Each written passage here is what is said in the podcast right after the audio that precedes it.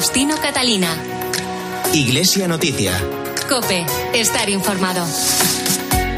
Domingo 24 de abril de 2022, son las ocho y media de la mañana y es el momento de contarles en los próximos minutos hasta las nueve en que llegará la transmisión de la Santa Misa los principales asuntos de interés en la información religiosa de esta semana. Hacemos hoy este informativo en la cadena COPE con Rafael Nieto en el control de sonido y Nacho de Gamón y Manu Fernández en la producción. Buenos días, saludos de Faustino Catalina, titulares. El Papa, que ha pedido una tregua en Ucrania por la Pascua Ortodoxa, celebra hoy la misa en la fiesta de la Divina Misericordia que San Juan Pablo II estableció en el año 2000. Ayer finalizó en Madrid una nueva edición, la número 51 de la Semana Nacional para Institutos de Vida Consagrada que organiza el Instituto Teológico de Vida Religiosa de los Claretianos. Caritas Madrid ha presentado un estudio sobre la grave situación del empleo juvenil en la región. Nos detendremos también en las jornadas de delegados diocesanos y agentes de pastoral de migraciones y en un encuentro de jóvenes misioneros. Y mañana comienza en Madrid la Asamblea Plenaria de Primavera de la Conferencia Episcopal. Faustino Catalina. Iglesia Noticia. Cope, estar informado. Comenzamos el repaso a la actualidad de este domingo en el Vaticano, donde el Papa celebrará misa en la Basílica de San Pedro a las 10 de la mañana en la fiesta de la Divina Misericordia. Una fiesta que fue establecida por la Congregación para el Culto Divino y la Disciplina de los Sacramentos el 23 de mayo del año 2000 por indicación de San Juan Pablo II para celebrar cada año en el segundo domingo de Pascua con el fin de llevar al corazón de cada persona el mensaje de que Dios es misericordioso y ama a todos. Corresponsal en Roma y el Vaticano, Eva Fernández, buenos Buenos días. Durante los dos últimos años, marcados por la pandemia, el Papa había acudido a la Iglesia del Santo Espíritu en Sasia para presidir de forma reservada esta celebración. Es una iglesia muy cercana a la Basílica de San Pedro, que está dedicada a divulgar la devoción a la Divina Misericordia y a Santa Faustina Kowalska, la santa que recibió a través de visiones místicas el mandato de Jesús de celebrar esta fiesta. Hoy ya está todo preparado en la Basílica de San Pedro para esta ceremonia a la que se unirá después el habitual rezo del Regina Cheli desde la Plaza de San Pedro. Siguiendo la estela de San Juan Pablo II, el Papa Francisco ha hecho de la misericordia una de las piedras angulares del pontificado. De hecho, le dedicó un jubileo extraordinario en el 2016 y en abril de aquel año presidió por primera vez esta fiesta en la Plaza de San Pedro. Durante la homilía recordaba que la misericordia de Dios eh, desea salir al encuentro de todas las pobrezas y quiere llegar a las heridas de cada uno para curarlas. Justo hoy, hace un año, en el santuario romano de la Divina Misericordia, el Papa celebró misa para un grupo reducido de personas, entre las que se encontraban presos de las cárceles de la ciudad, refugiados de Siria, Nigeria y Egipto, inmigrantes, discapacitados, voluntarios de Caritas y personal sanitario. El Papa les animó a preguntarse si somos misericordiosos con los demás y no nos quedamos indiferentes ante su dolor. Aquella ceremonia en plena pandemia se convirtió en uno de los encuentros más emotivos del año. En la audiencia general del miércoles, la primera en la Plaza de San Pedro, después de dos años, el Papa continuó sus catequesis sobre la ancianidad.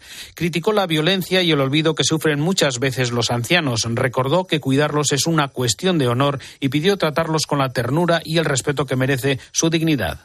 Hacía dos años que no veíamos al pontífice subir al papamóvil para saludar a todos los peregrinos que acuden a la audiencia general de los miércoles. Durante su catequesis, Francisco subrayó el valor de la vejez y explicó que el cuarto mandamiento, honrarás a tu padre y a tu madre, se extiende no solo a la familia, sino a todas las generaciones que nos preceden, a todas las personas mayores. En su opinión, la cultura actual de los jóvenes desprecia el valor de las personas mayores, por lo que insistió a los padres en que acerquen a sus hijos, a los ancianos, para combatir la cultura del desprecio. Consideremos que no se trata solo de honrar a los ancianos cubriendo sus necesidades materiales, sino sobre todo de honrarlos, de dignificarlos con el amor, con la cercanía y con la escucha. Que el amor a la vida hay que manifestarlo siempre y en todas sus etapas desde la concepción hasta su fin natural. Por cierto, que también esta semana el Papa ha reiterado el urgente llamamiento que realizó el pasado domingo de Ramos, solicitando una tregua con motivo de la Pascua. En esta ocasión se unió la petición del secretario general de la ONU, Antonio Guterres, y del máximo responsable de la Iglesia greco-católica ucraniana, Sviatoslav Chechuk, para que Rusia e Ucrania convoquen una tregua de cuatro días con ocasión de la Pascua ortodoxa que comienza hoy domingo 24 de abril y se detengan los combates. El comunicado de la Santa Sede subraya que, sabiendo que nada es imposible para Dios, rezan para que las personas atrapadas en las zonas de guerra sean evacuadas y que la paz se restablezca pronto y piden a los responsables de las naciones que escuchen el clamor de los pueblos por la paz. Y recordamos, Eva, dos noticias más de esta semana. La muerte del cardenal mexicano Javier Lozano Barragán, que fue presidente del Consejo Pontificio para la Salud, y también la audiencia del Papa Francisco al primer ministro de Hungría, Víctor Orbán, tras su reciente reelección.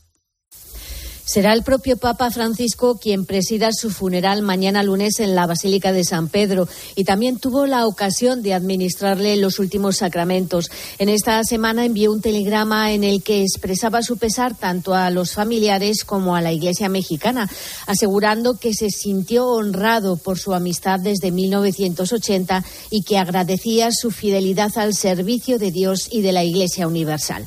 Durante años fue el equivalente a ministro de Sanidad del Vaticano bajo el pontificado de Juan Pablo II, durante el que realizó una fuerte defensa del derecho a la vida. El pasado miércoles santo sufrió una caída y el Papa Francisco lo visitó el Viernes Santo antes del Via Crucis, aunque los médicos le informaron de que su estado de salud ya era muy delicado. El cardenal Barragán será enterrado en México. Con su muerte, el colegio cardenalicio pasa a estar formado por 210 cardenales, de los cuales 117 son electores. La semana también nos dejó el encuentro de cerca de 40 minutos que mantuvo el Papa con el primer ministro de Hungría. El pontífice se refirió a la acogida de los refugiados que huyen de la guerra de Ucrania, cuando durante el tradicional intercambio de regalos entregó a Víctor Orbán un medallón de bronce en el que San Martín protege a los pobres, dándoles una parte de su capa. Le he regalado este medallón pensando en la llegada de tantos refugiados ucranianos, le explicó el Papa, quien también le entregó el mensaje por la paz de este año y el documento sobre la hermandad humana, entre otros. En esta ocasión, Orbán no pudo reunirse ni con el secretario de Estado, el cardenal Pietro Parolín, que se encuentra actualmente en México, ni con el secretario para las relaciones con los Estados, Richard Gallagher. Gracias, Eva. Recordamos ahora el encuentro del Papa Francisco con 100.000 jóvenes en la tarde del pasado lunes, que hoy inspira el comentario desde Roma de Antonio Pelayo. Buenos días. Buenos días. Que un anciano de 85 años que ni canta ni baila ni reparte bocadillos o propinas reúna en torno a sí a 100.000 adolescentes demuestra un poder de convocatoria algo excepcional. Lo consiguió el Papa Francisco el pasado lunes por la tarde, cuando 100.000 muchachos y muchachas provenientes de toda Italia, entre los que se encontraba un nutrido grupo de inmigrantes ucranianos, llenaron a rebosar la plaza de San Pedro y la vía de la Conciliazione. Hacía dos años que Francisco conmovió al mundo caminando solo bajo la lluvia en esta plaza para pedir a Dios el fin de la pandemia. Han pasado dos años, dijo Bergoglio, con la plaza vacía y hoy está llena gracias a vosotros. Y sin embargo, añadió, Todavía densas nubes oscurecen vuestro tiempo. Europa está viviendo una guerra tremenda mientras continúan en tantas regiones de la Tierra injusticias y violencias que destruyen al hombre y al planeta. Pero la atmósfera esa tarde, iluminada por un sol crepuscular, era totalmente diversa. El Papa, sí, habló de oscuridades y de miedos, pero pidió a sus jóvenes oyentes que superasen las crisis, iluminándolas y superándolas con su generosidad. No tengáis miedo de la vida, les dijo, sí, de la muerte del alma o de la muerte del futuro, pero la vida es bella. La vida es para vivirla y darla a los otros, no para encerrarla en sí misma. Al final de su discurso les invitó a responder como otra adolescente, la Virgen María, a la llamada de Dios con un fiat, hágase y a no tener miedo. Ánimo y adelante fueron sus últimas palabras, acogidas con una interminable ovación. Desde Roma les ha hablado Antonio Pelayo. Gracias, Antonio. Los obispos filipinos han lanzado un llamamiento a los católicos para que elijan candidatos competentes que trabajen por el bienestar del pueblo y el interés del país en las elecciones generales y locales del próximo 9 de mayo. Apuestan por aquellos candidatos que prioricen la vida y la dignidad de la persona humana, que protejan la familia, la comunidad y fomenten la participación, que defiendan los derechos y cumplan con las responsabilidades, que demuestren una opción preferencial por los pobres y vulnerables, que defiendan la dignidad del trabajo y los derechos de los trabajadores y que trabajen por la solidaridad y el cuidado de la creación de Dios. Faustino Catalina. Iglesia Noticia. Cope. Estar informado. Tiempo ahora para la actualidad en España. Ayer finalizó en Madrid una nueva edición, la número 51 de la Semana Nacional para Institutos de Vida Consagrada que organiza el Instituto Teológico de Vida Religiosa de los Claretianos en una doble modalidad presencial y online. En esta ocasión ha girado en torno a la relación de los religiosos consigo mismos, con los demás y con la sociedad en la que trabaja y da su testimonio cada día la vida consagrada. Así lo expresó en la apertura el cardenal Aquilino Bocos. Hoy fomentamos relaciones meramente horizontales, sin raíces y sin trascendencia. De ahí la insistencia del Papa Francisco sobre el valor de la salida, del diálogo, del encuentro, de la misericordia, de la paz.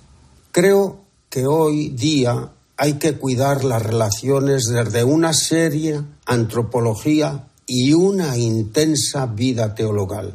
Sin relaciones bien fundadas y cualificadas, no construiremos la comunidad humana y eclesial en la que estamos llamados a ser signos y agentes de comunión y de misión evangelizadora.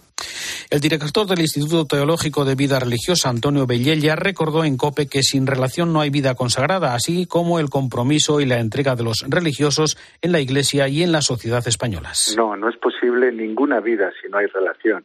La relación es la fuente de la vida, ¿no? Nos lo dice incluso la, la Sagrada Escritura al principio, hace referencia a este hecho. Para nosotros la relación es, es el agua donde nos movemos. Si no hay relación, no hay vida y una vida consagrada que no se relaciona con el mundo, que no se relaciona con la gente más sencilla, que no se relaciona con eh, todo aquello que constituye el tejido social y sobre todo si olvida su relación fundante, que es la relación con Cristo y la relación con Dios, no tiene sentido.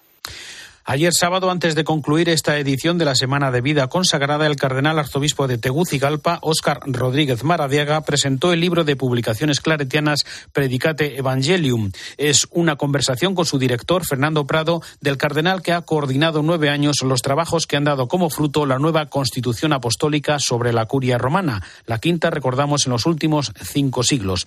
Una reforma que parte de la renovación de la mente y el corazón de las personas, como dice el Papa Francisco, no solo de las estructuras con los 16 dicasterios, también al servicio de las periferias y con mayor protagonismo de los laicos. Una reforma a partir de principios irrenunciables para el Papa como la pastoralidad, funcionalidad, modernidad, sobriedad, sinodalidad, catolicidad, profesionalidad o gradualidad. Escuchamos al, escuchamos al cardenal Óscar Rodríguez Madariaga. La clave para mí está en una nueva mentalidad. No se trata, como algunos quieren ver, solamente de artículos que tienen que ver con el derecho canónico. No, es un nuevo espíritu. Por eso es una reforma no simplemente canónica, sino reforma espiritual que requiere conversión, una conversión pastoral. Yo diría ahora se requiere también una conversión curial una nueva curia para un tiempo nuevo. Es clave esto. La renovación no viene de las estructuras, sino viene de las personas. Nosotros estamos ahora empeñados y será parte de nuestra agenda de la próxima reunión del Consejo, cómo poner en práctica la Constitución. La reforma de una curia que no es solamente cambiar un dicasterio con otro nombre o simplemente poner una jerarquía de las de los dicasterios, etcétera. No, es todo un espíritu que está dentro y es ahí donde hay que enfatizar. Si no hay una conversión personal, puede quedar papel mojado.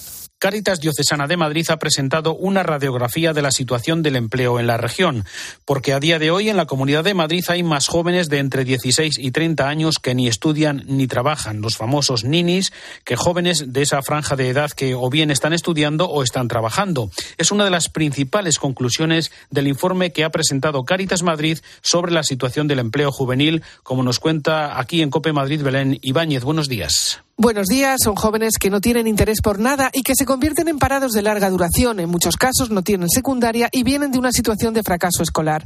Una situación que hace todavía más difícil que accedan a una formación. Lo explica Begoña Arias, responsable de empleo en Caritas Madrid. Es difícil canalizar inquietudes de manera ordenada, digamos, ¿no? Donde poder definir un propósito, un enfoque para fortalecer un futuro profesional encaminado a algún sector. Y eso hace que pasen muchos eh, meses y a veces años de que hay parados de larga duración, es decir, de más de 12 meses en estos jóvenes de edades muy, muy cortas, ¿no? muy tempranas. Sin embargo, hay maneras de recuperar a estos chicos a través de proyectos como el Campus Caritas. ¿Cómo lo hacen? Pues a través del juego y el deporte y luego todo lo demás. Fernando Arias es el director del Campus Caritas. Lo vamos a hacer de una manera que tú vayas encontrándote bien y vayas, eh, bueno, pues, pues encontrándote a gusto en esa formación y que descubras a lo mejor cosas que antes no has descubierto, ¿no? Entonces, bueno, pues lo primero que se les ofrece es actividades de carácter deportivo, de ocio y que es pues el gimnasio, el boxeo, la de juegos, que son, son por una parte un atractivo para ellos y por otra parte es una plataforma educativa. Pero no solo son los jóvenes. La subida de los precios hace que haya trabajadores pobres, tienen trabajo, pero no llegan a fin de mes. Por eso han puesto en marcha una campaña con el lema No todo suma, cuenta ni vale. Más que un contrato, un trabajo decente. Caminando juntos en comunidades acogedoras es el tema de reflexión propuesto este fin de semana para el análisis y reflexión en las jornadas de delegados diocesanos y agentes de pastoral de migraciones que tienen lugar en la localidad madrileña de Cienpozuelos. El director del Departamento de Migraciones en la conferencia episcopal es el dominico Xavier Gómez. El tema de, de este año trata sobre caminar juntos en comunidades acogedoras.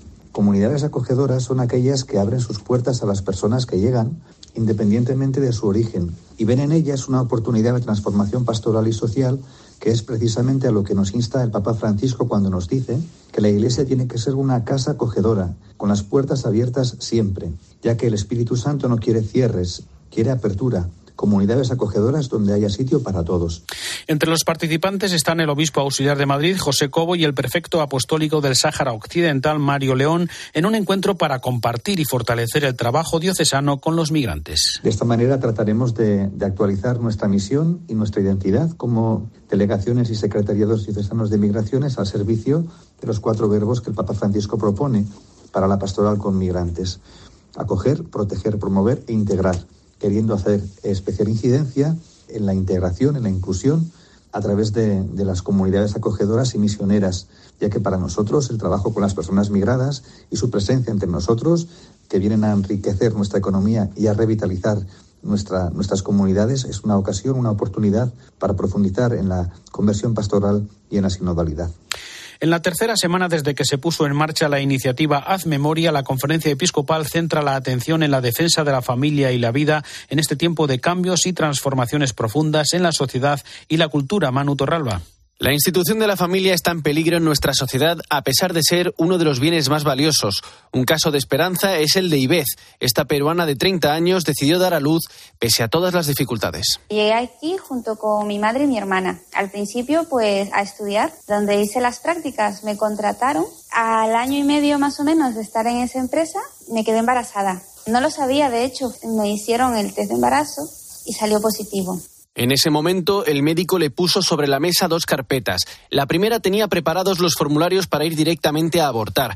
En la segunda, trípticos de asociaciones que podían ayudarla en caso de que quisiese tener al bebé. Me lo pensé muy poco, la verdad. En mis planes no estaba abortar. Vengo de una familia católica. Totalmente perdida. Mi madre no sabía nada. De hecho, mi madre se enteró que yo estaba embarazada cuando tenía cinco meses de embarazo.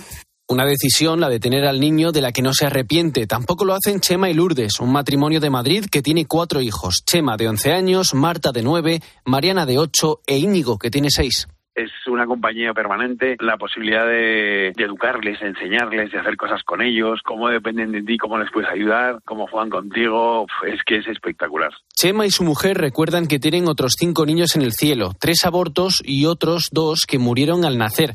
Su idea desde un principio fue entregarse a la providencia divina sin duda hay que hablar antes de casarse y tener las cosas claras. Pero en nuestro caso la verdad que ha sido muy sencillo, porque los niños nos encantan y nunca ha habido ningún problema. Y siempre íbamos con esa idea de Dios proveerá, de tener dos que llegasen. Dos historias que nos recuerdan la importancia de la defensa de la vida y la familia en los tiempos que vivimos. Ha sido el tema que ha elegido la Conferencia Episcopal Española esta semana dentro de la campaña de Haz Memoria. Y nos acercamos ahora en Iglesia Noticia hasta Córdoba para conocer los detalles de un programa de ayuda educativa a familias ucranianas en el que participan profesores y alumnos del Centro de Magisterio Sagrado Corazón. Nos lo cuenta la delegada de Medios de Comunicación, Natividad Gavira. Buenos días. Buenos días. Estamos a vuestra disposición. Así se ha dirigido el obispo de Córdoba Córdoba casi 80 ucranianos, entre madres y niños, que reciben en Córdoba el programa de ayuda educativa del Centro de Magisterio Sagrado Corazón. 20 profesores y 26 alumnos voluntarios atienden las necesidades lingüísticas de las familias ucranianas tras el estallido de la guerra y les ofrecen, a través de un programa de aprendizaje básico del idioma español, seguimiento escolar y apoyo psicológico. El sacerdote Jesús Pollato es el director adjunto del Centro de Magisterio. Hemos querido crear sobre todo para vosotros un lugar pues de encuentro, de apoyo y de paz. El obispo de Córdoba, Monseñor Demetrio Fernández, en su saludo les recordó que la Iglesia está abierta a todos, sea cual sea su credo. Pues sentíos en vuestra casa, la Iglesia no tiene fronteras. Nosotros somos católicos, vosotros seréis católicos algunos, ortodoxos otros, quizá no creyentes otros, pero la Iglesia abre sus puertas para todos. El alcalde de Córdoba, José María Bellido, manifestó su orgullo al comprobar cómo la ciudad ha acogido a los ucranianos que huyen de la guerra y subrayó cómo la acogida de instituciones como el Centro de Magisterio se adelanta a atender sus necesidades. Y hoy, y ante una situación brutal, desgraciada, injusta, pues una vez más la ciudad y sus instituciones y sus ciudadanos se han adelantado y están dando la talla. La Universidad de Córdoba estuvo representada por su rector en un acto de presentación donde la tímida sonrisa de los niños ucranianos denota confianza. Sus madres, a su lado, los miran con esperanza la esperanza de volver donde han dejado su vida. Sorpresa, consternación y pesar es lo que han manifestado las delegaciones de enseñanza de las dos diócesis del archipiélago canario al conocer que el gobierno de Canarias reducirá un 25% el horario de la asignatura de religión. Cope Las Palmas, Santiago Morollón. Las alarmas saltaban esta semana en las diócesis al conocer un borrador de la Consejería de Educación de Canarias sobre la LONLOE, en la que consta una reducción del 25% en las horas en las que se imparte la religión. En un comunicado han mostrado su sorpresa, consternación y pesar por el trato que sufre la asignatura y han pedido al Gobierno diálogo para subsanar la situación. Recuerdan que, a pesar de que la asignatura es voluntaria, la cursan más del 60% del alumnado, una materia que es impartida por 700 docentes. Profesionales aseguran de la educación con una gran formación didáctica y pedagógica y promotores de proyectos innovadores, la gran mayoría muy valorados en sus centros educativos. Un personal, dicen las diócesis, para el que solicitan la consideración que merecen, así como el respeto a las horas lectivas que garanticen una buena educación. Y hoy finaliza en el Escorial el decimoctavo encuentro misionero de jóvenes, un encuentro para que profundicen en la dimensión misionera desde su inquietud o su experiencia personal. José María Calderón es secretario de la Comisión Episcopal para las Misiones y de Obras Misionales Pontificias. Buenos días. Hola, muy buenos días. Qué suerte poder estar con vosotros desde el Escorial. Es una suerte porque después de dos años de no poderlo realizar, por fin estamos aquí 80 personas, 80 jóvenes reunidos, bueno, jóvenes ellos y algunos mayores que les acompañamos, pues estamos en este encuentro. El lema de este encuentro misionero que es anual y que y lo que intentamos es atraer a los jóvenes que van a las misiones o que tienen cierta amistad o cierto cariño hacia la tarea misionera de la Iglesia o que van a participar en actividades misioneras en verano pues el lema de este encuentro de este año es a hombros de gigantes. Queremos recordar que, bueno, pues todos esos hombres y mujeres que nos han precedido con el deseo de hacer visible la misión de la Iglesia y sobre los cuales nosotros contemplamos la tarea misionera hoy, la tarea misionera de la Iglesia en este momento. Una referencia especial este año ha sido la joven francesa Pauline Haricot, la fundadora de la obra de la propagación de la fe. Cuéntanos, José María. Ayer sábado nos dedicamos a conocer a Pauline Pauline Jaricot. Pauline Jaricot es la, que va, será próximamente beata. El día 22 de mayo eh, el Santo Padre ha decretado que se beatifique y la beatificación será en Lyon. Queríamos que los jóvenes conocieran a esta mujer. Pauline Jaricot, que es la fundadora de lo que hoy llamamos DOMUN, es de la obra pontificia de propagación de la fe, que es la que promueve el DOMUN en todo el mundo. Bueno, pues esto nació del corazón de una joven que con 17 años lo vio lo vio clarísimo lo que tenía que hacer y a los 22 ya creó una asociación que se llama así, Propagación de la Fe. Y después, ayer por la tarde tuvimos la suerte de rezar el rosario juntos con los de Filipinas, con gente de México, con gente de eh, Marruecos, con personas de Vanuatu. Fue una gozada. Y rezamos el rosario pues por las misiones. Pues nada, que muchas gracias por habernos invitado a estar con vosotros. Un abrazo fuerte.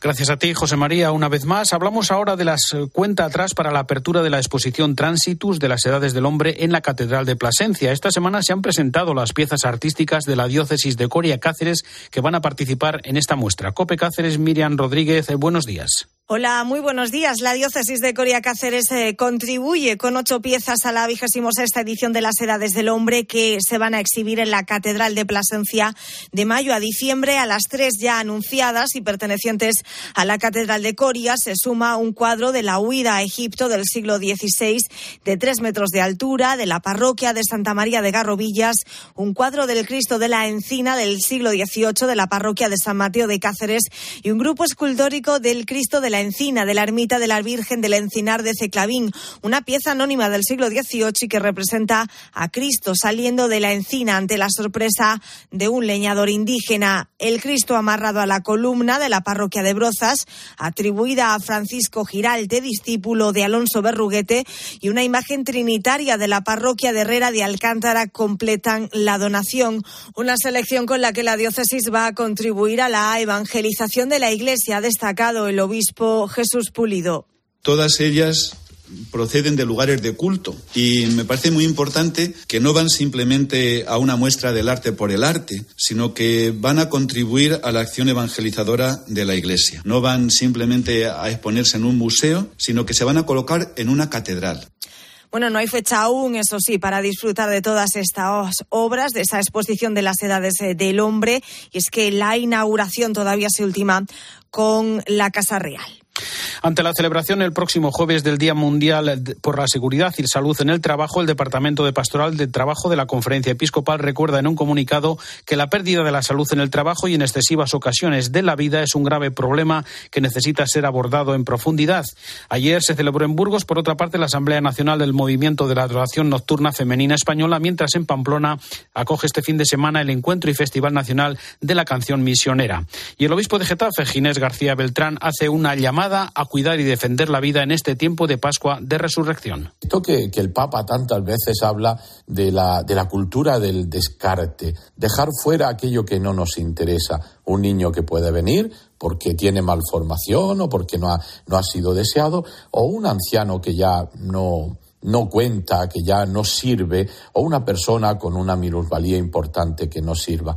Por tanto, el tiempo de la resurrección es el tiempo de la vida. Y es el tiempo de cuidar de la vida, desde la concepción hasta su fin natural. Yo estoy seguro que nadie quiere morir, pero sobre todo lo que nadie le cuesta, eh, lo que más trabajo cuesta es sufrir. Por tanto, muchas veces queremos talar la vida cuando lo que tendríamos que talar es el sufrimiento.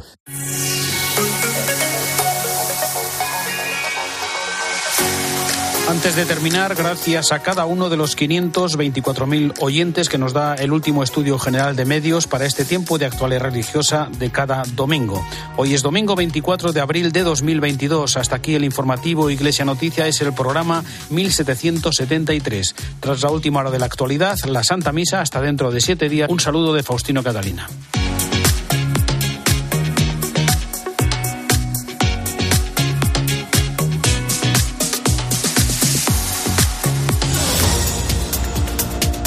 Días. Se cumplen dos meses de guerra y seguimos pendientes de Odessa, la perla del Mar Negro. Allí se ha producido el peor ataque en la zona desde que comenzó la invasión.